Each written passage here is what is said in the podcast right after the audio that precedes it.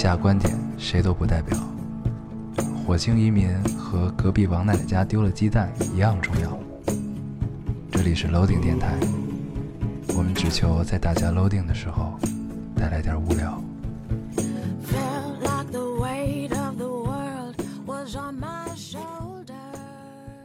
大家好，欢迎收听 Loading Radio，我是老高。我是 L，新的一期又跟大家见面了，非常开心。非常开心。嗯，这个上一期我们跟大家愉快的聊了“人生若只如初见”啊，哦，这样一个恶俗、文艺、有深度、有内涵、嗯好，普天同庆的这么主要是恶俗。对。然后为什么要我我们要跟大家聊这个呢？嗯就是从这个，如果有机会重新来一次，你想重新认识谁？嗯，后来发现其实也没有什么特别想再重新认识。无非就是珍惜吧。对，嗯，最终的落点还是珍惜当下。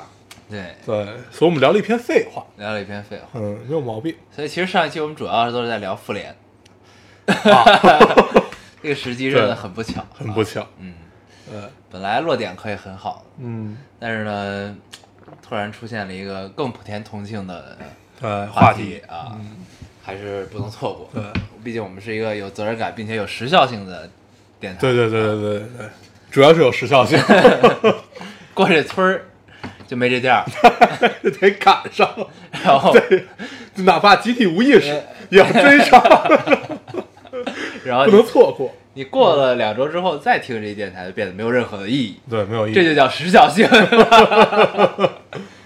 对。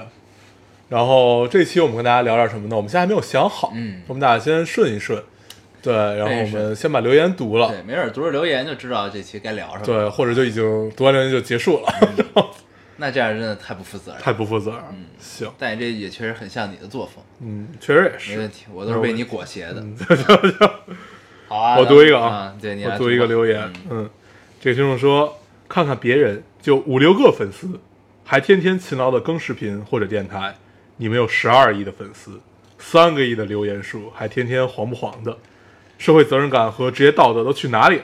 信不信让一个灭霸响指弹了你们？然后他的配图，他的配图是就是复那个复联三里面那个复联那个灭霸的手下拿针扎那个。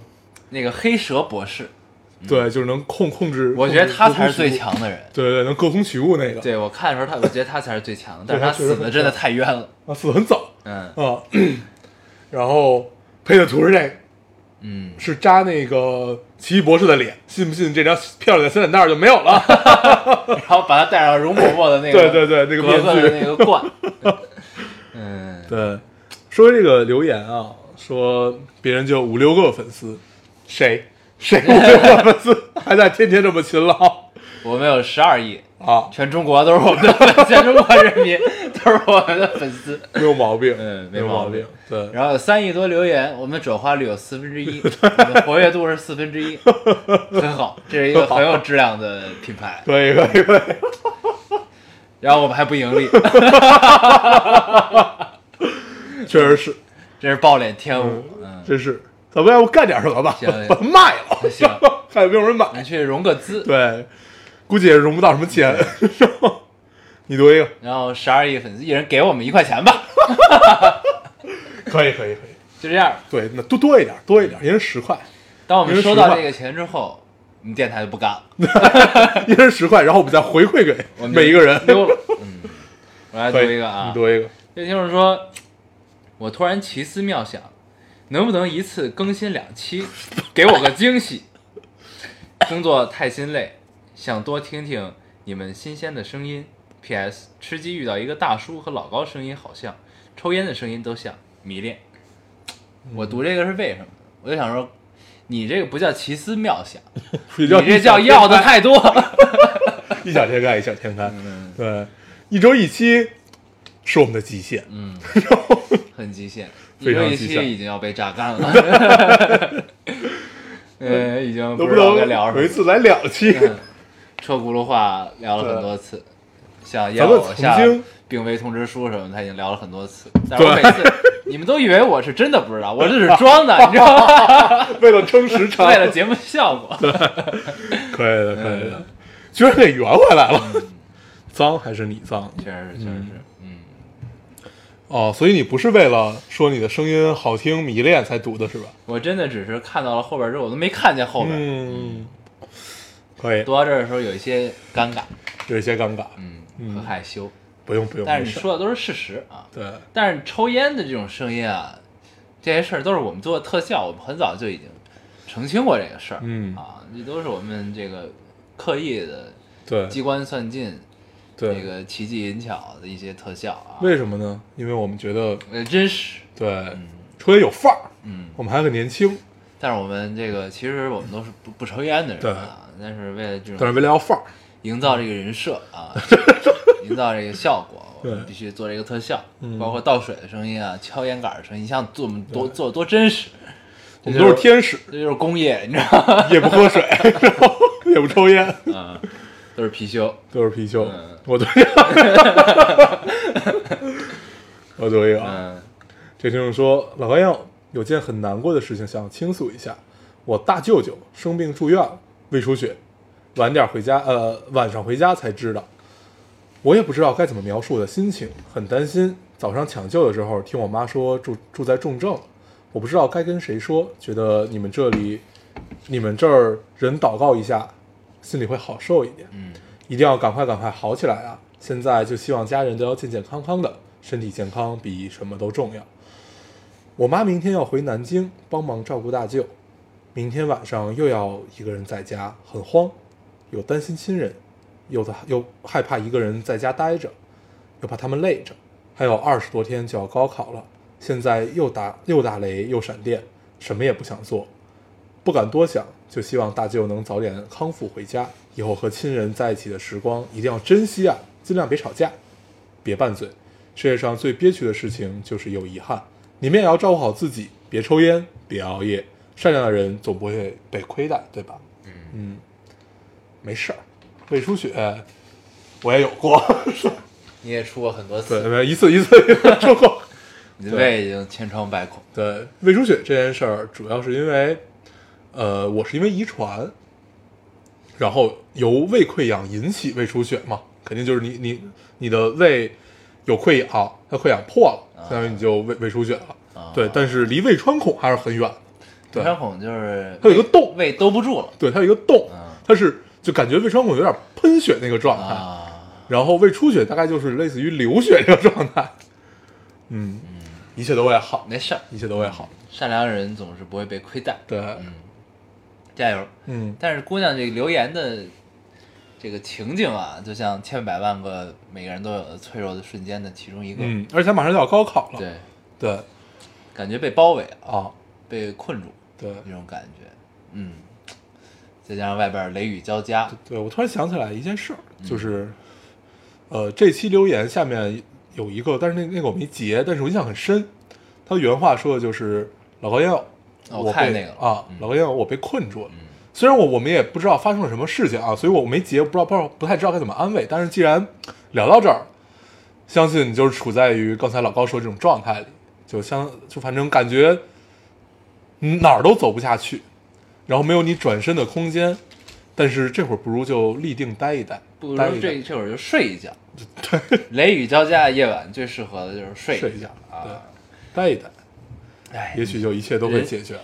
人生在世，你这一生中总有那么几千万个瞬间是让你很脆弱的啊，嗯，是不是？对，嗯。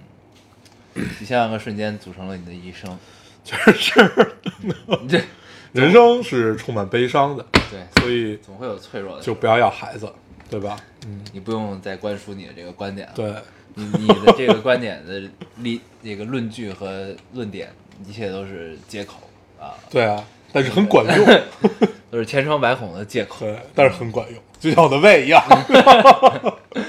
你读一个，来读一个啊，这位听众说，今天一边听你们更新这更新的这一期，一边跑步，回宿舍发现被蚊子叮了一堆包，非常淡定的去洗澡，回来那些大包基本就都消了。突然想起刚听大黄说自己觉得自己基因不够优秀，没什么非得传下去的必要。我觉得这个快速削蚊子包的基因还是挺 挺优秀，值得传承的。（括号虽然我也并不并不并不很想生孩子。）回括号。嗯姑娘，你有没有想过，也许是蚊子的问题，而不是你基因的问题？我觉得蚊子被叮了蚊子包快速的消除这个事儿，应该大家都经历过。嗯，有可能是蚊子的问题。对，这不是一个很特别的技能。对，但是这并不影响你觉得自己的特特殊的基因可以要孩子。对对这并不没有没有什么决定性的关系、啊。是的，依然可以要孩子，虽然你并不想要，对，但是你还是可以要。嗯，就像大黄他说他不会要，但他最终还是会要，是一个道理。我不会的，我不会。我读一个啊，嗯，这也跟那个要孩子有关。嗯，嗯，这个听众说，咱们电台从以前聊这个，以前聊这个十八岁不知道，岁数大了，聊这个青春往事，现在在探讨要不要孩子，下一步是不是应该探讨各地区房价的问题了？变成了一个亲子电台，一个社会电台。这就是说，嗯，我能说，我好像真的很想要孩子，很喜欢孩子。虽然看到熊孩子的时候，也会被也会被弄到很崩溃，但是能够很清晰的记得小时候觉得孕育生命是一个很神奇的过程，有一个小生命在你的身体里孕育着的感觉，可以说有点向往，觉得这是一个很美好的事情，就是觉得养孩子是一个很好玩的过程。我是不是有病？嗯，你没病。很正常，很正常。对，就是这个世界具备多样性，所以它才足够有有趣嘛。我觉得想要孩子还是大部分人啊，还是大部分人，是吗是吧？我觉得，嗯但是呢，就是有这么一个问题，就是就是社会的这个变化不太一样，就是生孩子的压力和成本跟以前可能也不太一样，所以才会导致有很多人不想要孩子啊，就会觉得压力特别大。这是主要是一个客观的条件决定了这个事儿。嗯那如果就是这当然这全都是假设啊，这是一个前提，就是这个比如说生孩子成本很低，或者说不需要你在物质上消耗很大的这种成本的话，那可能这个这个结构和就是生个孩子，你的物质生活水平不会下降。不会下降太多，嗯怎么样的这种，我觉得可能就会有一个结构上的变化，这个事儿。嗯，有可能。嗯嗯对，但是我觉得想要孩子的人应该还是在大多数，因为这其实是人类的使命，就是这至少我们从繁衍我们从小是这么被灌输的，就是、嗯就是每个每个物种繁衍下去都是有有每个人都有自己的这个使命啊，嗯。对，嗯，这个话很想反驳，嗯，但是他没有毛病。对，对，就算了。但是呢，就是就是社会进步的标志就是我们社会的包容性和多多样性啊，多元化，对，就是呢，你自然就是我们经济发展到一定的阶段之后，自然就会出现不同的声音和不同的这，这是一个进步的标志啊。嗯。对，就比如，其实咱们小时候第一次听到“丁克”嗯。这个词的时候，到现在我都不知道这个词是怎么来的，嗯我也不知道。对，有可能是音译啊，或者怎么样的有一种来法。嗯，那咱们小时候那会儿就有叫丁克家庭，对。对，就是不要孩子，对，啊，然后一直一直演变到今天，发现现在其实说，嗯、丁克的说的很少，嗯。现在基本就是变成了一种好像是很直男，直男癌就是家里有皇位要继承，就说男男的特别想要孩子，然后女的不想要，嗯就类似于这样子。因为确实在生孩子这件事情上面，女生要付出的要比男生多，对。这是一定的，嗯。对，因为相当于你在你体内造个人啊，对，这一定是很很很辛苦的一件事儿，嗯。所以然后慢慢就演变成了，好像现在的社会状态是，因为现在是一个很女女性主义的这么一个政治正确的 姿态嘛，那所以那也许就是变成这个样子。但是这个样子之后呢，要要有有一批人，比如像我，就是你本来男生你就不想要，那这事儿你应该怎么怎么来解决？就是他，我觉得他已经变成了一个人类学的问题，它不是说一个性别上的问题了，对，就很有意思。什什么意思？就是本来你看啊，咱们所认为的不要孩子这件事儿啊最早是因为什么？因为丁克。啊我们知道丁克这件事儿从哪开始的？是从小时候，从小时候大家给你灌输、给你灌输不要丁克，嗯你要为人类的繁衍要怎么样怎么样。然后逐渐我们长大，我们发现哦，原来要孩子是这样一个过程。对，然后呢，同时我们现在所处的社会环境是一个呃女性主义的社会环境，嗯就是就是一个政治正确的社会环境。你你你嗯你不管是男权占上风还是女权占上风啊，但是你是处在一个你要想政治正确，你就要必须呃听你的很小心的说话吧，就是我我觉得我不这么不不你就是要很小心的说，啊，其实是这样的，嗯就是哪怕你觉得自己很 很白左怎么样，但是你这这个政治正确，你作为发言人来讲，其实就很正很重要。对，尽管这件事我也很不能认同，就是因为人和人之间本来的区别就在于性别，就是你首先要认认同这个性别，它才有我们相互交流的意义。就是你你在性别上有弱势，我在性别上也有弱势，我们通过自己的弱势和强势匹配起来，这才是一个完整的社会。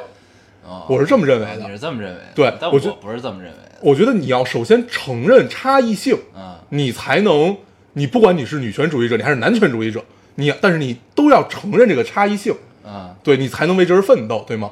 是。嗯但这个问题呢，男女权这问题经常会有自相矛盾的时候，所以呢，就是我觉得，就你说的这个问题是基于生孩子这件事儿说的，对吧？对就是我觉得是这样，就是你所谓的政治正确，其实都是市场经济导致的，你明白吗？啊就是现在不存在任何政治正确的问题，你明白吗？就是就是为什么会有发言权，或或者是所谓的就是我们要听从呃多数人的意见，这因为是经济利益决定的。不光是经济利益，你说的这种经济利益，它只包含在中国的大环境下，对吗？嗯对吧？嗯对，在可能啊，我我没有具具体就不说，嗯就是可能在中国大环境下，真的就是完全是在呃经济和利益上面去考量。但是如果在西方世界，它是有选票的，那你说的这个政治正确就不是生孩子的问题，对你这又变成了又变成了这个议会选举，又变成了不是咱们政权咱们如果要聊男权女权啊这件事儿，啊你肯你肯定就要聊到政治正确，你就啊不能完全在生孩子你要。说男女权，那肯定是这样的。就是我想说的是，就是为什么现在你说觉得是一个女性主导的社会，这就是因为现在市场是这么决定的这个事儿，就是女性的消费消费频次和消费能力大于男性，嗯，所以才是一个女性为主导的市场经济。那可是这件事跟生孩子有什么关系呢？跟生孩子没关系啊，生孩子是另外一回事儿。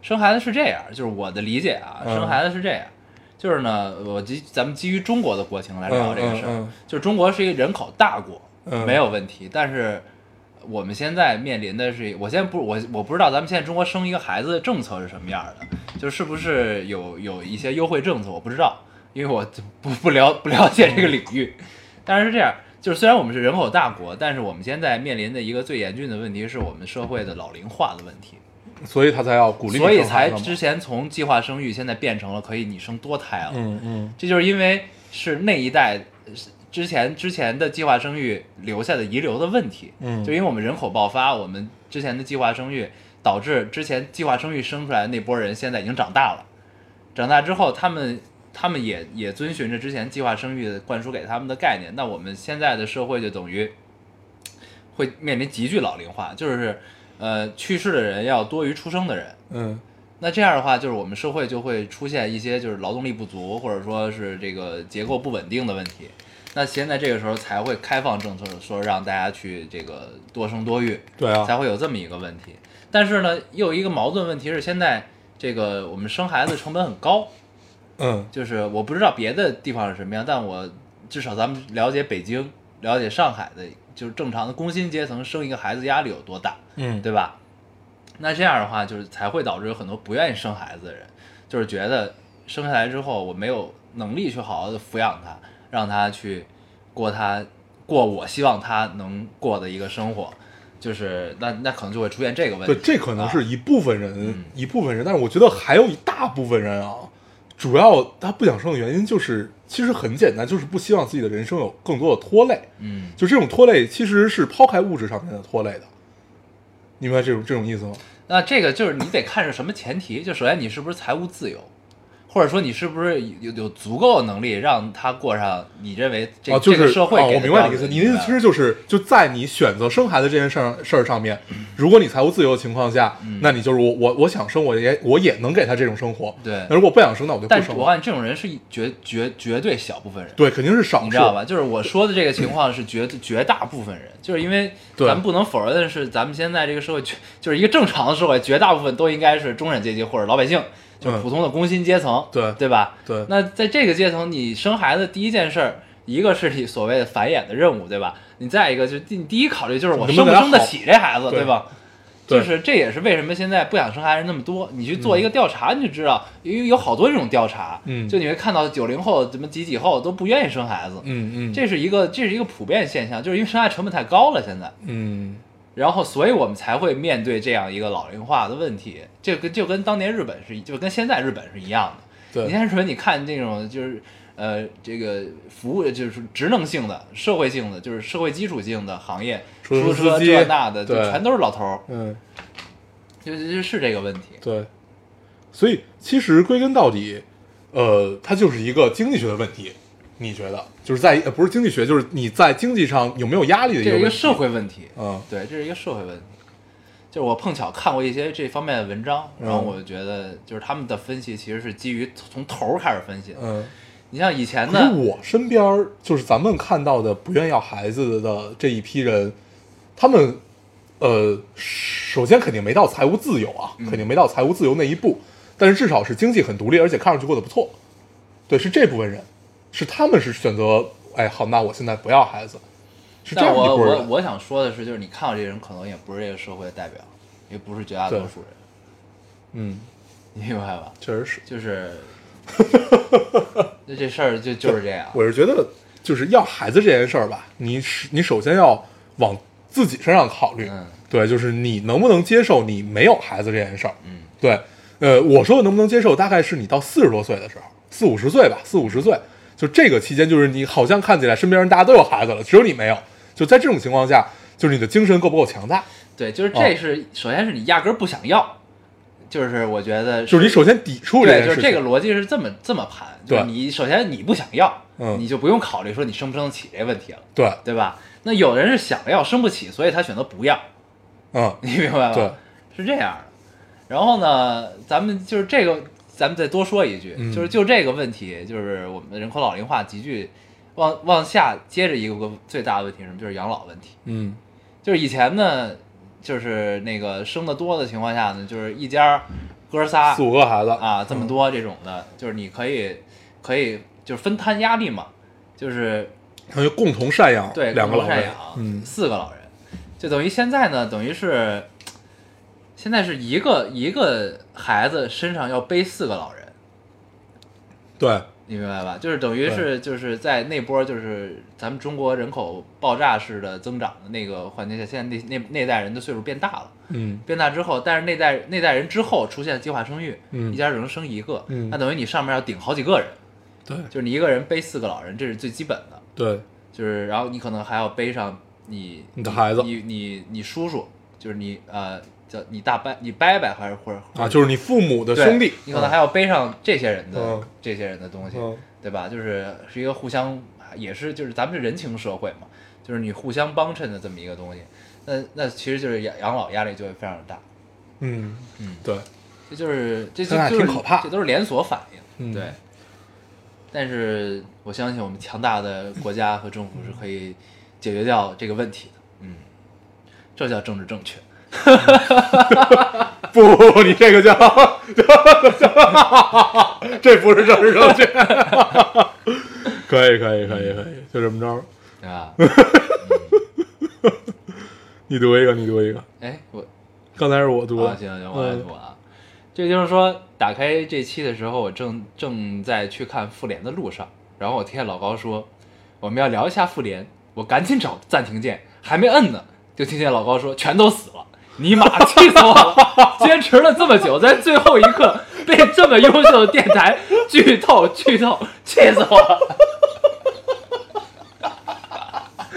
他是在去看复联的路上，赶紧摁暂被停剧透。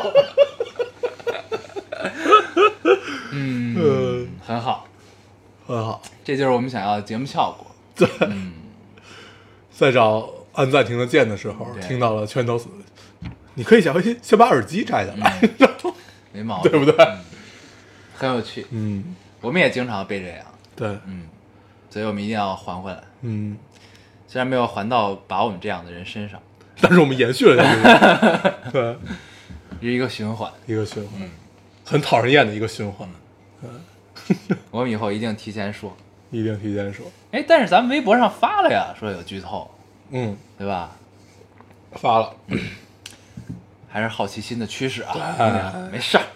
小微先戴耳机，就没有这么多烦恼。嗯，好，这个听众说，呃，不知道你们俩有没有挤过早高峰的地铁？你们想象一下，我在车厢，我在车厢里自己笑成智障的状态，真的不敢在地铁里听电台了。嗯，嗯，咱们这么逗吗？我觉得我们其实每期就是，呃，咱们这还是要追根溯源啊，嗯 追根溯源，就是我们最初做这个电台的目的呢，并不是想做成一个就是供大家放松愉快的这么一个平台，不，我们刚刚开始，啊，你是你先说，对吧？我们刚开始是一个，就是我们的标题是要严肃的贫，嗯对吧？就是我们还是希望能做一个，就是就是怎么说呢，言之有物的电台吧，对吧？啊，然后呢，头几期的时候我们还是一个考据地，还查资料嗯啊，这那的。后来呢就变了，嗯，后来就变成了这样，也不知道为什么，可能是因为北方男人的骄傲和自信吧，就就变成了就是这样，就是可能北京男孩天生喜欢逗贫，对。所以呢，就是逐渐但是大家还还是可以在我们的频里发现一些言之有物的东西。对，就是逐渐的这个呃就被被我们的这个特点取而代之了，逐渐被攻陷了。啊，啊！因为发现这事儿简单，然后而且好像大家好像更吃这一套，，对，就是主要还是懒，还是懒，嗯还是懒造就。对确实是，嗯，你读一个。但是也没毛病，我觉得。对，因为后来咱们就想开了这件事儿，对，就大家辛苦了一天，没有人想再听你说一些大道理，说一些这逼那哥的，就大家高兴。但是我们偶尔也会讲一些这个所谓言之有物的东西。对，就但是发现言之有物的东西，就留言数很少，是吧？就对收收听数也不高，嗯，嗯，不，但这事儿就是我觉得各取所需吧，对对吧？所以主要还是要满足我们，高兴对就行了对，啊。我们现在挺高兴，很高兴，嗯，嗯，你赶紧再高兴的读一个，行，我来读一个啊。这位听众说，喜欢一个姑娘七年多了，大学之后，我们的城市隔了大半个中国，她在准备考研，我也在。如果顺利，我们也许能在北京见面吧。但是以后变数越来越大，我真的好没有信心。时机真的很重要啊！我明白感情里莫谈付出，别问结果，但还是感叹常见有缘人不劳而获，不见痴情者勤能补拙，未来还可期吗？这是一个男听众，嗯我想说的是，我觉得这哥们儿想的太多了。嗯嗯，很想吐槽一下，嗯但是又但但但但是又其实我也有这个心情。对，但是我觉得有有些对他的伤害，嗯我们要保护每一个男听众。对，兄弟，这个事儿是这样的啊，就是首先勤能补拙在感情里是肯定不适用的，嗯对，你要你要很理解这件事儿。嗯，对，我不知道你今年多大啊，但是这个这这个道理考研呢，哦，那应该比咱们小一些，二十三四对，二十三四，对。但这个道理是在我跟你这个差不多岁数的时候明白，嗯。就是这个是一个很扯淡的事情啊，就是在感情里，尤其在爱情里，不存在于勤能补拙这件事儿的。对啊，对，就是他自己不也说他明白吗？嗯，就是莫谈付出这那的。对，嗯。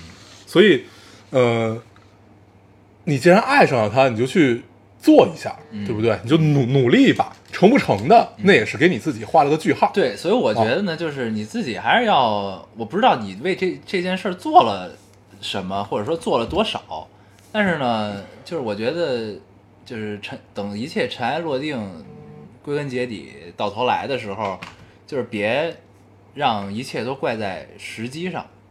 嗯，就是他说了时间的问题，对吧？就是时机的问，timing 很重要。嗯，但是你别，就是我觉得一段感情一定不能说到最后你到头来看的时候，你只能怪在 timing 不对上，就是而对对而不是说这个我付出了，但是没办法这件事儿，因为大家都知道这东西不是等量，就情感这东西不是说勤能补拙的，对。也不是说可以不劳而不劳而获的，这就是缘分，对吧？所以呢，就是当你觉得你遇到你的缘分的时候，我觉得就是你还是应该去 take some action，对吧？嗯就是而不是最后都怪在了 timing 上，这个其实反而更遗憾，我觉得。嗯，对，这是我们自己的见见解啊，你你可以酌情处理，这个事儿。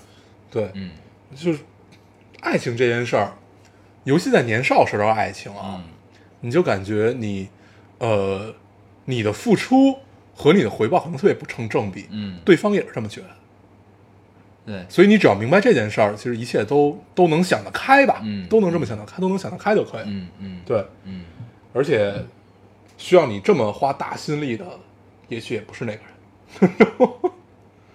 你读一个，哦哦，这这就是你读的，嗯。我读一个。啊。嗯。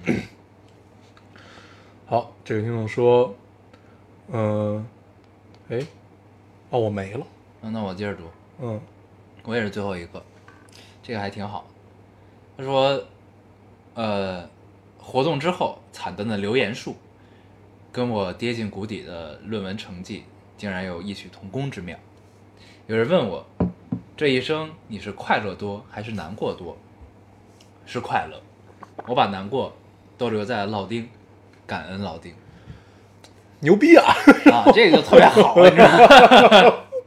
就是我们已经能承载起这样的功能，嗯，就是特别好，把难过留在这里，让你的生活的答案是快乐，嗯，特别好。这垃圾桶当的很值，嗯。嗯，我们自我排解能力都非常高啊，啊，对，毕竟是骄傲又自信，同时很脆弱的北方北方男人，男人。很脆弱，很脆弱，就是嗯。很弱，很怂，对，嗯，但是骄傲和自信 有意思。可以，嗯，嗯，行吧，哎那我，们那你说咱们有垃圾桶吗？其实我觉得咱们彼此是彼此的垃圾桶，跟听众。嗯，你接着说，说完了是吧？啊，或者说就咱们生活中，就生活中有垃圾桶，嗯，也有，一般都是念念爹妈，对是吧？对，差不多吧，嗯反正念念，呃，念念还行。他承载了我们所有的不快乐，所以我们是一个快乐的人。操！为他的成长环境感到担忧。没有没有，开个玩笑嗯。念念刚去完上海迪士尼，啊，经历了卖卖这口的这口袋一天。那天爸给我们发了张照片，嗯，人山人海，照片里没有一个人有笑有笑容。容，太有趣对了。我对上海迪士尼唯一的印象就是没有人有笑容，就这不是一个快乐的地方吗？对，就为什么所有人？这儿变成垃圾桶，嗯就很难。很有意思。对，今年世界杯快开始了，对今年有世界杯。今年应该是一个有趣的年，啊，嗯，对，俄罗斯世界杯。现在就感到一丝担忧，担忧。能不能看到决赛？嗯，然后这届世界杯，，这届世界杯没有意大利，对，啊。意大利被淘汰了。对，就是没有进决赛荷兰也，没进，对，没有意大利，没有荷兰，荷兰没进吧？他还就是还能稍微想得通一点，嗯，意大利没进，五星意大利啊，哎，五星四星，就是。意大利去年还是冠军呢，啊，对吧？好多星的意大利啊，不是去年上届啊，就没没没进决决赛圈儿，那这个国际风云 没没进决赛圈儿，被毒死了，对。嗯，没跑出来毒，没跑，确实是，嗯，就是你手里有各种空投的东西，然后有满载的弹药，然后有很多药，很多补给，嗯。但是你没有进决赛圈儿，被毒死了，是一样的。确实是，对，但是这么想，上上届巴西输的也很惨，巴西在自己的地盘输的也很惨，嗯，所以国际风云变幻莫测，莫测一切都可都有可能发生。对。我们我们都不是真球迷啊，所以我们就随便聊两句。世界杯快开始，好像六月份吧，对，六月份就快开始。而且这这届比较屌的在于没有时差，啊，就很爽。时差很少，所以呢，应该是一个很愉快的，对，观观影不是观球经历，对，很愉快的这个夏日之行啊。对，你可以在晚上看比赛，不用在夜里看比赛，但是我还是更喜欢在夜里看。因为咱们习惯。对，对，就你就通常都是欧欧洲国家或者南美国家举办嘛，对。所以都习惯了在夜里看比赛，对。就是两凌晨两点三十五还是两点四十五，对。还有三点四十五，就很有意思。嗯，行吧，嗯，既然我们不是真球迷，就聊到这儿，就聊到这儿，就聊到这儿。别露怯。就别露怯。嗯，对我都不知道现在各个队都有谁。对我也不知道。对，好，就到这儿，就到这儿。嗯咱们聊点什么呀？跟大家嗯，你不那天说想聊聊科幻吗？啊，对啊，想聊哪方面的？那天你约我去买书，我约你买书了吗？我只是说我想买书，对，嗯，然后我跟你说，你可以通过确实可以跟我一块儿去买书。不不要不要，你可以通过。后来我告诉你了，你不要看那个谁翻译的吗？嗯，你先从豆瓣看一眼，然后直接在亚马逊下单，省去了你出门的行程，嗯。确实是。为北京的环保多做一份贡献。没毛病。对。我准备走着去，可以，很近很近。走着去。对，嗯。就是我之前，因为因为就是我发现这两年我对科幻确实挺感兴趣的。嗯。当然是由这个从从《三体》开始啊，就嗯之前也感兴趣，但是没发现自己感兴趣，嗯。是这么一个觉醒的过程。然后再加上又逐渐的看了很多牛逼的科幻电影，嗯，然后觉得这是逐渐对人类开始绝望。对，这是一个这是这是一个很有趣的事情啊，对，很有趣。然后我这前两天在知乎上搜，就是推荐的这个科幻小说的书单，然后看了一下，然后呢，我让我又看到了一个问题，就是问就是你为什么会喜欢科幻？嗯就为什么大家会迷恋这个题材？嗯然后呢，后来就就说这个有一个回答，大原原话我忘了，大意说就是就是说一切这那之后，就是 不拉不拉不拉这一堆，嗯然后构建了这个那个，然后他会他说会出现那么一点点的美，你明白那种嗯就是、嗯就加引号那种一点点的美。嗯然后他说：“我觉得绝大部分人都是因为这一点点的美，才喜欢上了科幻。嗯，嗯，你有这种感觉吗？其实就是一种看尽了人间沧桑，然后世界都已经灭亡了，但是最后突然发现你的脚下长出了一朵小花，就这种感受是一样的。就是那一点点美。对，嗯，然后我觉得就这一点点美也对啊，但是我喜欢科幻的原因是，我忘了我那那些人间沧桑，我在电台里说没说过了，嗯就是。”就这是一个特别有意，因为我一直觉得科幻应该是回照到自己人自己本身身上哦，这你说过，对，嗯就是让大家对我们现在的生活或者说现在的环境有一个思考啊。然后他往往讲述的其实是一个很简单的道理，像像爱要勇敢这那的，对吧？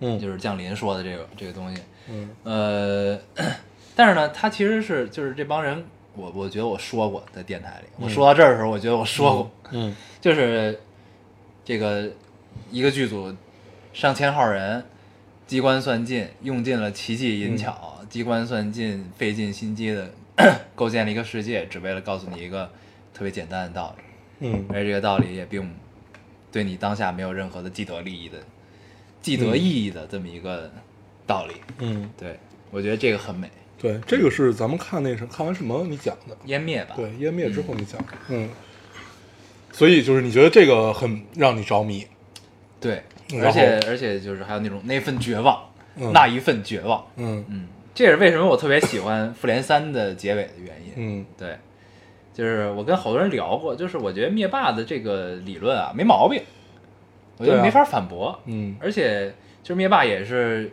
这个漫威史上就是最立得住、最成功的这么一个反派嘛反派角色对，嗯因为他的矛盾性，尤其是他在拿那个灵魂之石那段儿，对就那一段儿出来之后，就是这个人人物就彻底立住了，算是。嗯嗯，就这么一个。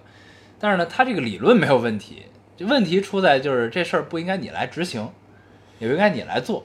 嗯咱俩不还聊过他是不是精英主义者的问题吗？对，对，嗯就如果他执行这件事儿，他死了，就最后那响指把自己也变成灰了，那这个我觉得很完美对，啊。就是这确实是一个嗯没有没有太大毛病的一个反派。对就是呢，虽然不应该他来做，但是他自己也死了，对，这么个事儿。所以归根到底，灭霸这角色他还是一个精英主义者嗯，很政治不正确，很政治不正确的精英主义者。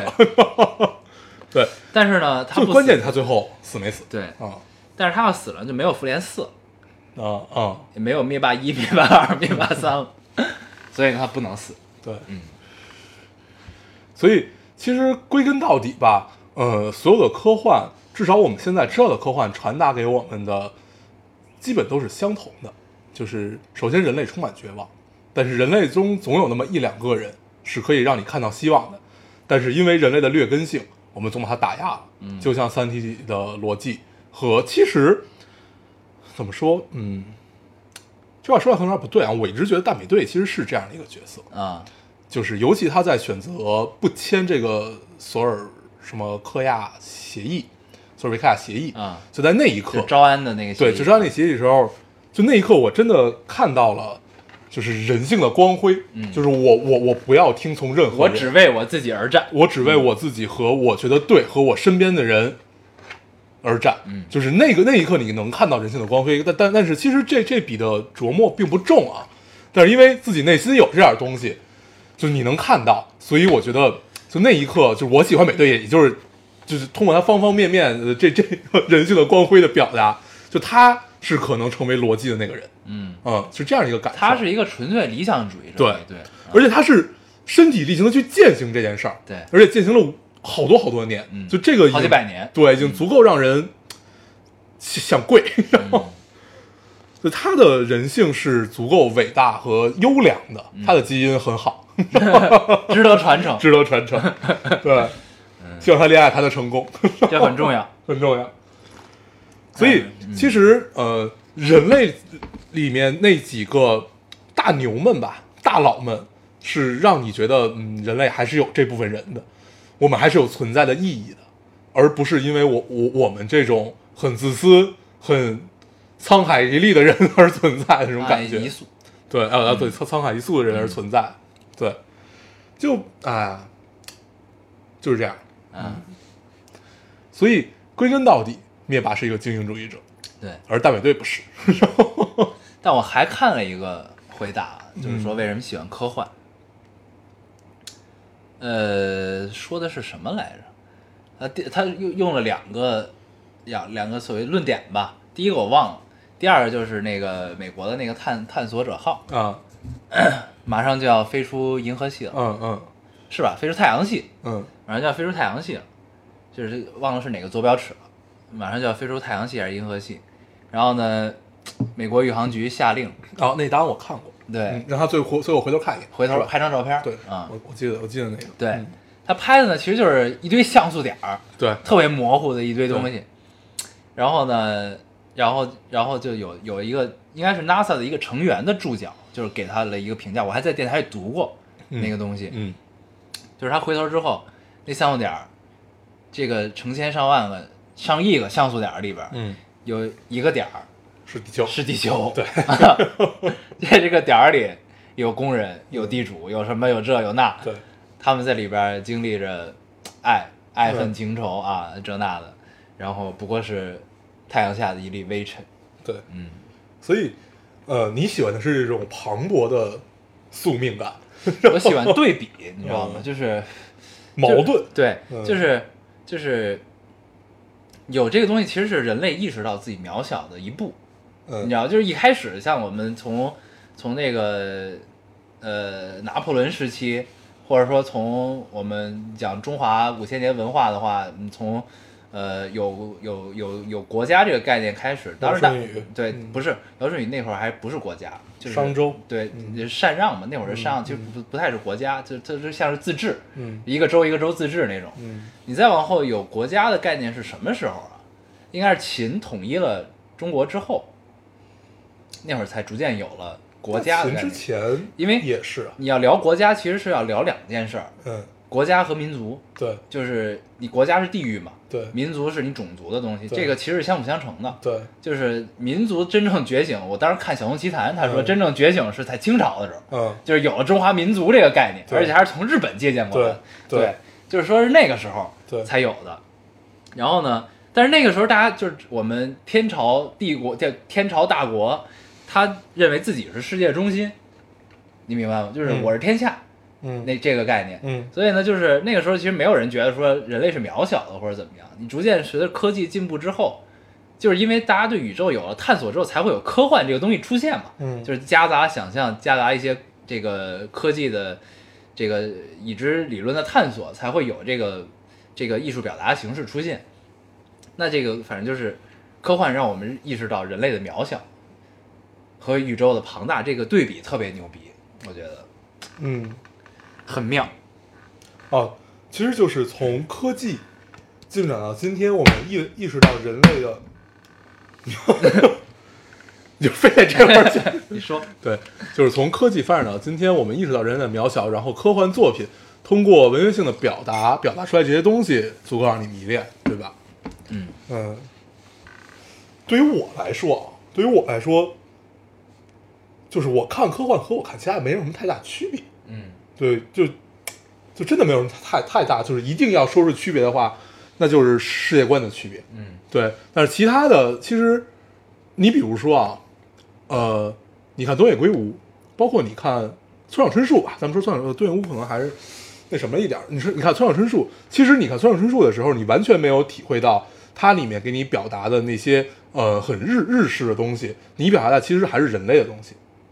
对，所以我一直对他没有拿诺贝尔奖耿耿于怀，就是就是他给你表达一些很人类、很很人性的东西，和科幻其实也没有区别。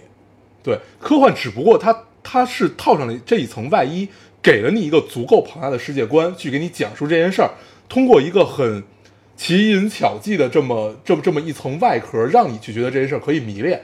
我觉得这事儿也没毛病，对。但是本质上来说，其实真的没有区别。就作为作为作品来说，是你要这么聊，天下作品都没区别对。。但是为什么为什么大家迷恋科幻？为什么大家迷恋科幻？就是因为这层世界观。对啊，对，就是因为呃，这东西还是只给，只给很重要。我只给你这个世界观，和我让你自己去体会世界观是完全不一样的。对，就是冲击力的问题。这个一个是冲击力，一个是就是够不够燃嘛足够巧妙。对，就是能不能让你内心真正感觉到这种磅礴的苍凉，嗯，和让你觉得呃，最后那那一隅小花儿，而且我我就是其实就特别简单的一个对比，就是说科幻带给你的和别的作品带给你不一样的东西。嗯，就是你看你《三体》，大家都看过对吧？嗯就是你看《三体》的体会，你觉得有任何一个就是科幻以外的这种文学作品或者文学文学的这个表达方式，不同的文学表达方式能带给你相同的体会吗？有。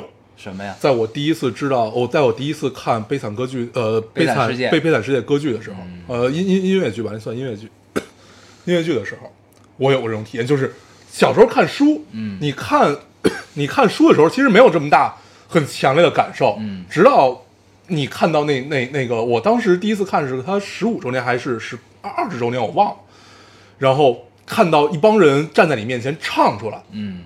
哦，你觉得好震撼，就是哦，原来，哦，原来当时的法国是那个样子，原来当时的民众可以这个样子，就你你我只说这种冲击感啊，不不说其他一切东西，就是这种冲击感，在《三体》之前带给我的其实就是《悲惨世界》，啊，就足够强大，嗯，但对我来说，就是我阅读《三体》跟我阅读任何别的就感受都是不一样，不一样，是吧？嗯，对，阅读之前还真的，但你要光说冲击力，那肯定有很多都有冲击力。《大圣归来》给我冲击力也很大，那个结尾，嗯，就是冲击力是可以类比的，但是体会我觉得是没有一样的，跟《三体嗯，行，嗯行行，对，搁置争议，搁置争议，我们》接着往下聊。真的是啊，对就是冲击力跟体会是两回事儿。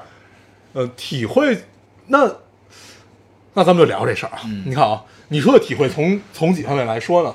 就是是哪是哪一种体会？就是好，冲击力只是一方面，那还有什么其他的？你你可以把冲击力归为体会的一种。对，对，那还有什么其他的？那还有就是你对于这个，就是他构构建这世界是我没见过的，你知道，就是他，我觉得他最大的一个一个成功的点在于，就是他把你现在当下生活的这个世界，跟他想构建那个世界联系起来，联系了起来。嗯，基于这个理论，所以为什么那个时候大家抬头看天都觉得跟以前看天的感受是不一样的？嗯你知道吧？这是他最成功的一点，我觉得，就是让你觉得这件事儿就是发生在我身边，跟我没有任何的时间和空间的隔离。嗯然后呢，就会让你产生一个特别微妙的变化，对这个世界理解，因为它有很就是它是硬核科幻嘛，就是它有很多理论的理论的知识在里边，让你作为这个世你对这个世界理解的依据。嗯然后这个是这个东西又发生在你现在当下生活的中国，嗯。它不是不是说发生在美国，嗯，也不是发生在未来的哪个星球上，嗯。它就发生在你现在生活的中国。嗯。然后这一切让你觉得都是对的，就是它的理论是对的，它是让你觉得可以理解，就那些过去这个什么量子物理乱七八糟这些东西艰深的道理，在这篇小说中你觉得你可以理解，嗯。然后故事发展到这个样子，嗯，行，就这是我的、嗯。我的体会吧，就是我觉得我看完这东西之后，我看身边的东西的，在那段时间里，我的感受是不一样的，变了，嗯，嗯。我也变过，嗯。但是就就可能真的没有没有这么强烈啊，嗯。就是可能个人的点真是不太一样，我没有这么强烈，就是我经常看到一个呃。就是就是别人都不太喜欢，或者别人都觉得就是很一般的东西，我我我感受到那个东西，我都不知道跟人说。嗯然后就是就这种体会，我觉得不是一个只有在科幻里能找到的体会。是，对，而且这种体会也不应该只存在于科幻里，是这样的一个。你比如说啊，我觉得体会这事儿，呃，它分几步。嗯比如那好，那我我我小时候看《悲惨世界》，那会儿因为我对世界不了解，我也只是从课本上读到那时候的法国是什么样子，和电影里看到。然后那音乐剧的感染力足够强，歌剧的感染力足够强。然后他只给给你的时候，你会觉得嗯，好牛逼！原来大家一起合唱唱出来那会儿的故事是这样样子的，就是那会儿你会觉得嗯，这样是对的。然后直到直到你长大，你接触的信息足够多了以后，你再看这些东西，可能就没有什么太大感受了。嗯再看可能就是情怀回忆。但是好，那到难道现在有一个新的东西就是《三体》？三呃三三体这个东西给你讲的是现在的事情，现在所有的东西，呃，然后它是一个硬科幻，然后让你真的会觉得这个世界有哪里不一样了，真的有，但是就是它它没主宰我那会儿的所有的想法，就是它很牛逼，对，但是它没有它这个这个东西改变不了你的想法，对，就是我我我我看宇宙跟以前看宇宙没有什么特别特别大的区别，就是我一直都很敬畏，嗯。一直都觉得人类就应该充满充满这种探索欲，就是就应该往上走，哪怕你要背负上人类灭亡的命运，你也要往上走，你要为了多看那一眼，这事儿没有毛病，在我一直认为就是这个样子。对，它还有还有一个比较重要的一点，就是它建立了一个体系。黑暗森林体系啊，黑暗森林体系是我在《三体》里读到让我最震惊和就是真的觉得这个世界不一样的体系，对，而且它是一个有点像逻辑推理那个东西，就两个两个嗯农场主和神社嗯手的这个这个道理嘛。，对，就是还是挺有意思的。嗯。就是这个，我觉得是别的文学给不了你的。对，但你想那这个故事不是？但这个思想是从哪儿来的？其实是一个哲学思想嘛，对吧？对我具我具体忘了是哪个啊，但是很早以前德国人提出来的一个哲哲学思想。那你要那要这么那要这么聊的话，那《三体》是把这个哲学思想放到一个他所谓的宇宙环境里面，然后表达这个。但是我是第一次知道，我是我之前没有看过那个我，也是第一次对我之前没有看过这个，但是我当时就觉得，好，黑暗森林体系好牛逼，对，就是原来原来是可以这样相互制衡的，啊、所以才出来了就是叫持剑人这个角色嘛，嗯嗯对，对，这就是感受，这就是感受的问题，就这嗯些感受就还挺妙的。对，很妙，但是 但是就咱俩这个争论啊，我觉得也确实没什么意义。确实没有意义，因为是什么呢？就是就是你对于相同作品的不同的感受，嗯，因为还有一个就是每个人的成长是不一样的，对。就是你看这个东西的阶段也是不一样的。对。就是当你什么都不知道的时候，你突然看了《三体》，你可能看不懂。对。对。那你到了一个就是还 timing 很重要，就是你在一个对的 timing 看到了一个这样的作品，你就会觉得操很牛逼。嗯，这个 timing 是指什么？就是指你对你对人类有一些看法，对宇宙有一些见解的这个态民。也不是，就是我觉得就是就是一个正常的人成长的话，我觉得大部分情况下不会说抬头思考一下，操，我这宇宙是什么样的？就尤其是现在这个社会，我觉得就是不会有人去专门花，就不会有人因为我没有接触到任何关于科幻或者说关于宇宙的任何的东西之后，我会去思考这个问题。你明白？就是就是我正常过日子，然后我突然睡醒了，有一天就开始想宇宙是什么样的，不会是这样的，你知道吧？就是所以呢，就是 就是就是就是他会这这，所以这跟我对宇宙的了解和对世界的了解是没关系的。这个东西就是你长到一定阶段，你可以你有你有一个欣赏这东西的能力吧，或者说水平，你跟能看懂他讲的这个 科学的道理和依据，对吧？你要让一十岁小孩看，你肯定看不懂啊，嗯对吧？就是你长到一定岁数看嘛。嗯我是大学那会儿看的，我觉得那个时机还可以，嗯啊。那就像你，比如说你在小的时候，你看了悲惨悲惨歌剧的歌，呃，悲悲惨世界的歌剧，对吧？那个时候在那个 timing 对你来说，那个冲击力很大，对对。那如果你那会你你之前没看过，现在让你看，你感受肯定是不一样。对啊，这就是要说的，就是你就时机很重要，在你一无所知的时候，你看一个这个就会让你很爽。嗯，就是当你成长为现在这个，就是现在成长为现在这样一个 Beyond 的时候，啊，所以你就是你看什么都就作为一个中年男子，你看什么都不会引起你特别大的兴趣，嗯和一些震撼，但是保持少年心很重要，嗯然后所以咱们的争论的点其实就在于，呃，科幻和其他的作品到底有到底有没有本质上的不一样，嗯，啊，本质上是其实是没有的。你像我写你呃，你说，嗯，就其实本质上肯定是没有，嗯。但是因为科幻之所以它迷人，是因为它只给，这是我对科幻的理解啊，就是真的因为它只给，只给给你个东西，你很很容易就吸收，你吸收完了之后，你就很容易震撼，就很容易觉得，嗯嗯嗯，就是就不不自主的会发生点头啊、微笑啊这种这种情感，就就这种东西很迷人，就就是很迷人，而且我一直觉得啊，大部分人是会抬头看宇宙的，嗯，是会去想这件事儿。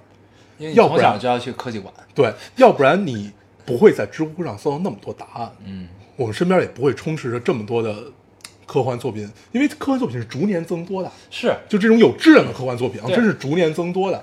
但这事儿我还是要说，就是什么呢？这是一个没法探究的根本的原因，你知道吗？就是就是抬头看宇宙看不看这件事儿，嗯就是因为这这其实到最后是一哲学问题，就是你看不看宇宙这件事儿，因为你看宇宙其实就是你想对这个世界有更多的了解，对这个世界更多的了解，其实是你想知道你到底是谁，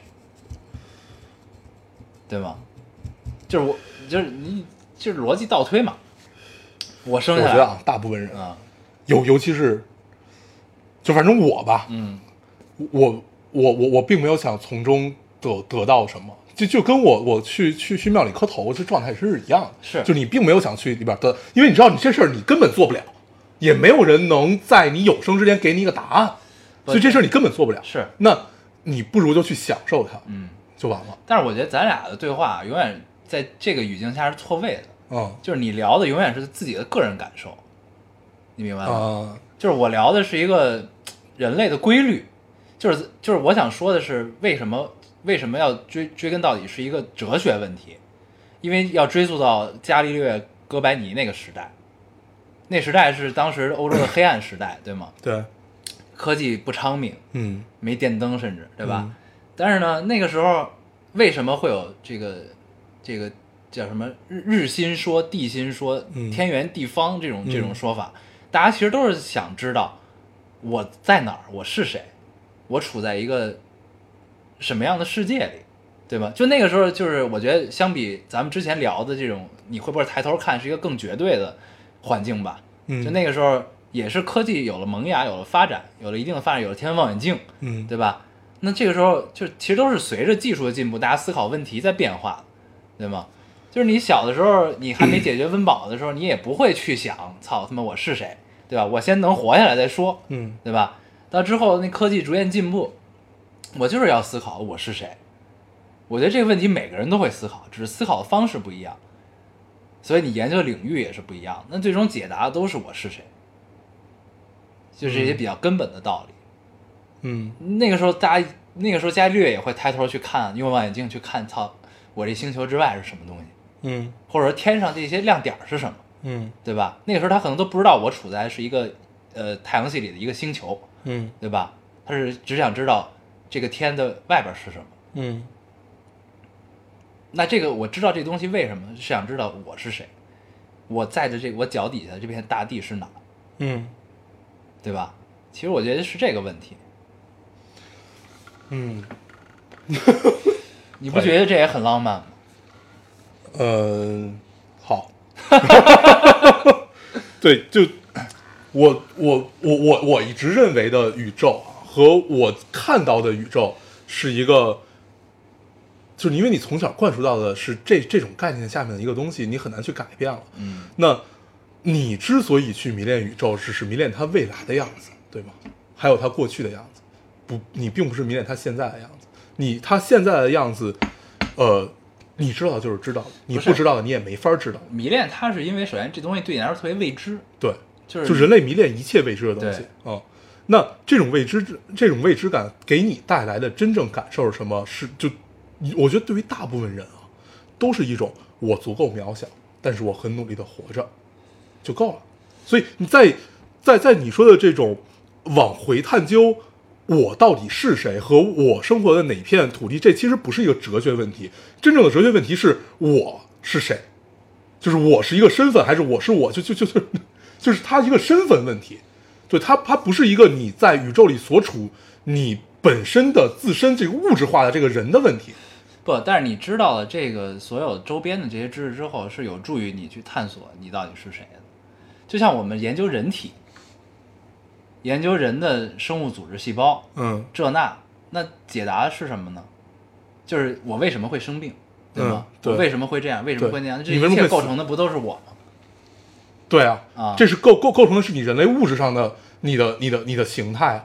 那我们追求的就是我们往前你说那种探源，就是我在精神上到底是谁吗？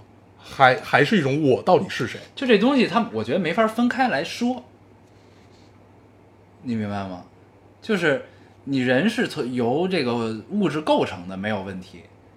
那你的经、你的大脑产生了你的想法，那你是不是基于大脑这个物质产生的呢？是啊，对呀、嗯所以这东西没法剥离开来说，就是有就就这就跟为什么这个伽利略、哥白尼嗯不是哲学家是一样的，你知道吗？就是人的思考的问题不一样。嗯那大家可能但但探究的驱动力是相同的，我觉对得。，就是如果我们要聊那么根源性的话题啊，就是首先，呃，人的思想和人本身也许是可以剥离开的。之前不是就说过，就是涅槃这个过程，对，也许是可以剥离开的。就是你的思想通过怎么样的量子量量量量子重组怎么样怎么样，你是可以继续延续下去的。就是为了为什么人人类一直在研究爱因斯坦大脑是一样的。对，就是也许有可能延续下去。就是首先这这这两个东西，你不能一一定的就确定说它不能分开。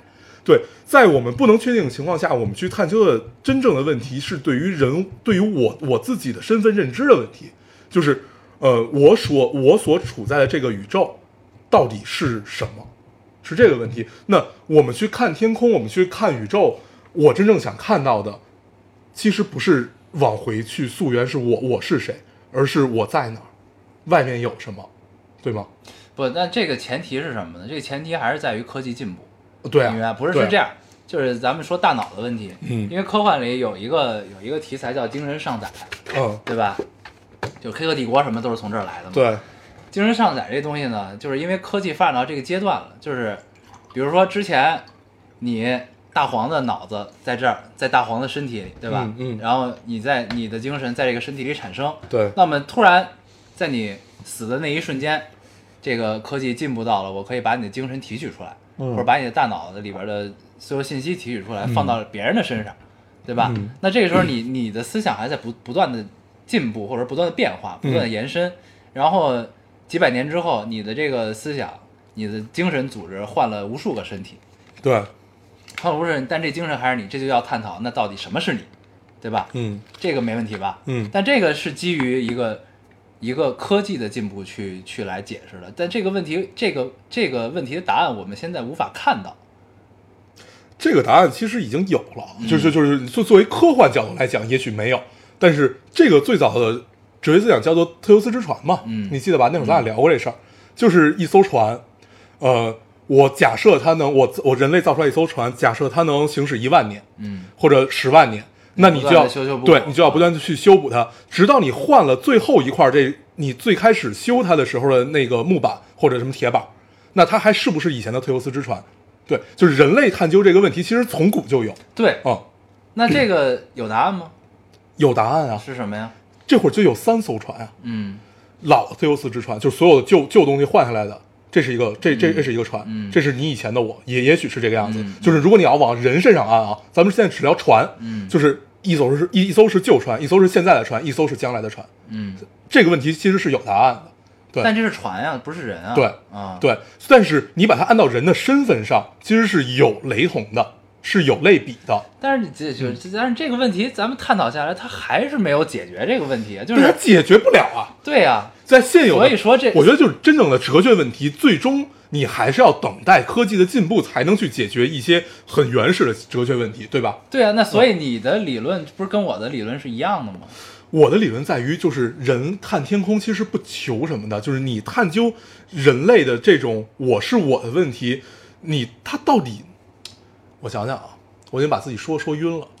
你输了。我输了，不是这事儿是这样，就是你你咱们从古自从古至今探讨的问题是没有变的，它一切的有了新或者推翻之前的理论，有了新的理论，我想起来我的理论，我想我想起来我理论在哪儿了，就是我并不只认同于人类探究宇宙和探究科幻只是为了解决我是谁的问题，肯定不是。你现在我们探索火星是为了是为了他们生存地球移民，对吧？为了我们就是有根源问题也不是这个问题，那是什么那？我也不知道是什么，但是我觉得一定不是这个问题。就是当然，这个这个问题可以置可以搁置争议啊，我也不知道你是怎么来推断出来的是是这个问题。你看啊，就是其实就是无非就是我是谁，我从哪儿来，我到哪儿去，对吗？是这问题吧？有问题吗？嗯，没问题吧？呃我们就是不是因为这个问题，它是一个。第一啊，他有人跟你讲过，很很多宗教都跟你讲过这个问题。啊啊第二，你真正想探究到的，你最后想得到的答案是一个什么样子的呢？不是你不，咱们不是讨论答案的咱们是在讨论驱动力，对吗？就是你一直现在混淆，就是你自己混淆的是咱们在聊什么，对吧？你已经不知道咱们在聊什么了。对就是但是我告诉你，咱们在聊什么？咱们在聊的是咱们探究宇宙的驱动力是什么？就是我们内因的驱动，我们为什么要做这件事？我觉得驱动力很简单，就是人性啊。就咱以前就聊过，就是人性，就是你应该是往外看的呀，对你应该是有求知欲的呀。，对，那是什么呢？那不就是要了解我是谁，我从哪儿来，我要到哪儿去吗？不是那 不，你这这事儿你强强行把人性 加入这，这我这我能听出来。不是，你你看啊，呃，你你先说，不是，这事儿很简单，嗯就是一个是我们有好奇心，对吧？这没问题。嗯但是我们有好奇心，解决不了任何问题，对吗？就是我们为什么要花每每每个国家都要拨出来这么多的财政去研究外太空，去探索宇宙？嗯为什么？首先这事儿花钱了，对吗？嗯首先花钱就不是因为好奇心，对吧？我们探索宇宙，所有探索宇宙的前提是不是因为我们花了钱？嗯我们投入了这么多财力、物力、人力、科学家全在这里，我们要解决的是我们的好奇心问题吗？我觉得不是，嗯，那是什么呢？我们要解决的是我们从哪儿来，我们是谁，我们要去哪儿，因为地球资源不够了。嗯我们从外太空获得的知识和对这个，因为外太空探索也对量子物理有帮助啊，嗯对吗？那这些东西是不是能，那如果在一一定的情况下，基于了一些条件，我们能巨大的提升我们的生产效率？能不能让我们做到这个太空移民？能不能让我们对不说宇宙，至少对银河系有一个更深的了解？嗯，行，没没没有没有没有没有没有毛病，可以。呃，但是我一直觉得人类之所以去探索宇宙，主要就是因为好奇心，就是你要知道外面世界什么样子，你才能活得更好。但是好奇什么呢？我觉得好奇的还是你要从哪儿来本的问题，嗯。就一定是这样的。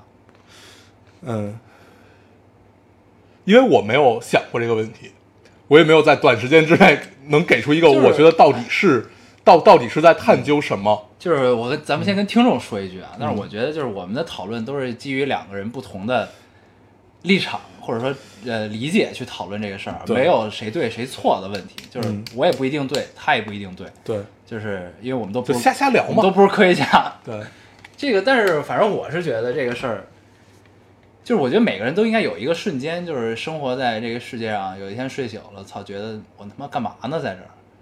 我是谁呀、我这做这些图什么？对吧？这是最最简单的一个思考，就每个人都会有的一个思考，对吧？都包括我们之前聊的原生家庭、成长环境，这就不就是我从哪儿来吗？嗯，对吧？我是谁就是当下，我在这个社会上的位置。这种广义性的我从哪儿来，嗯，我并不觉得探索宇宙能给。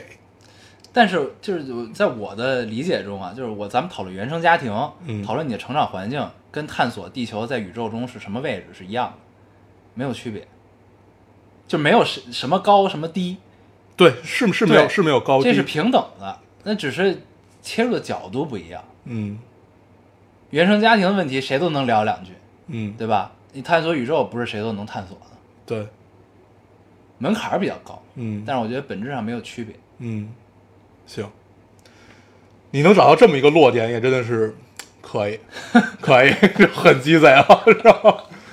可以。嗯你要这么聊，真的是没有毛病。你要探探索宇宙，你作为你你地地球只不过是宇宙百子中的一个，你要知道你的基因从哪来，对，这是没有毛病的。操，你还太鸡了，是吧？对 啊，但是就是这个道理嘛。嗯，不不不，可以可以可以，可以，嗯，这种行为没有毛病，但是我不认同。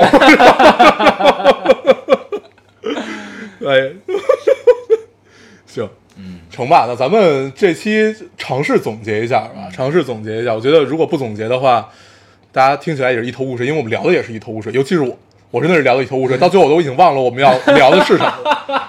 对，真的真的忘了，就沉沉浸在这种争论感里，你知道吗？这个过程还是很爽。很爽，就好久没有过这种争论感了。对，呃，总结一下啊，我的观点是什么样子呢？我观点就是探探探索宇宙带给我们的真正的就是好奇心和爽。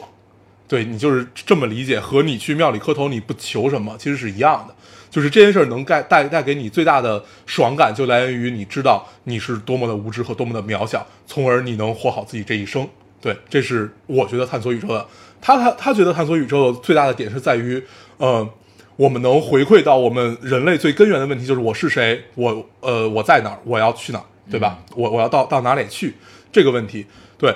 然后其实我们整个这个话题就是在聊这两件事儿，嗯然后跟就我们是从人类的驱动力开始聊的，嗯对他认为人类的驱动力，就是老高认为的人类的驱动力是从要解决这个问题，以至于人类的驱动。我认为人类的驱动力是呃，只因为人类的好奇心，然后我觉得花的钱都是花在好奇心上的钱。呃，我们抛开那些说那个什么我们要占领太空的资源啊什么的，抛开这些不谈啊，因为人类在这种时候太渺小了，而且太太比较扯淡。，对对，就是就是你你你他妈 这，我听起来就就觉得很扯淡。就抛开这些都不谈，就是呃，我们分为这两个观点，然后大家也可以讨论一下，对，行吧？嗯，而且越探索就越应该有敬畏之心。对，就敬畏之心，真的是从小从小就应该有。嗯，什么事儿都得有。对，嗯，可以好，那嗯咱们这个时间差不多了，聊了很久。咱们这期怎么聊这么久？对，好，那咱们就也不不多说什么了，嗯我们还是老规矩，说一下如何找到我们。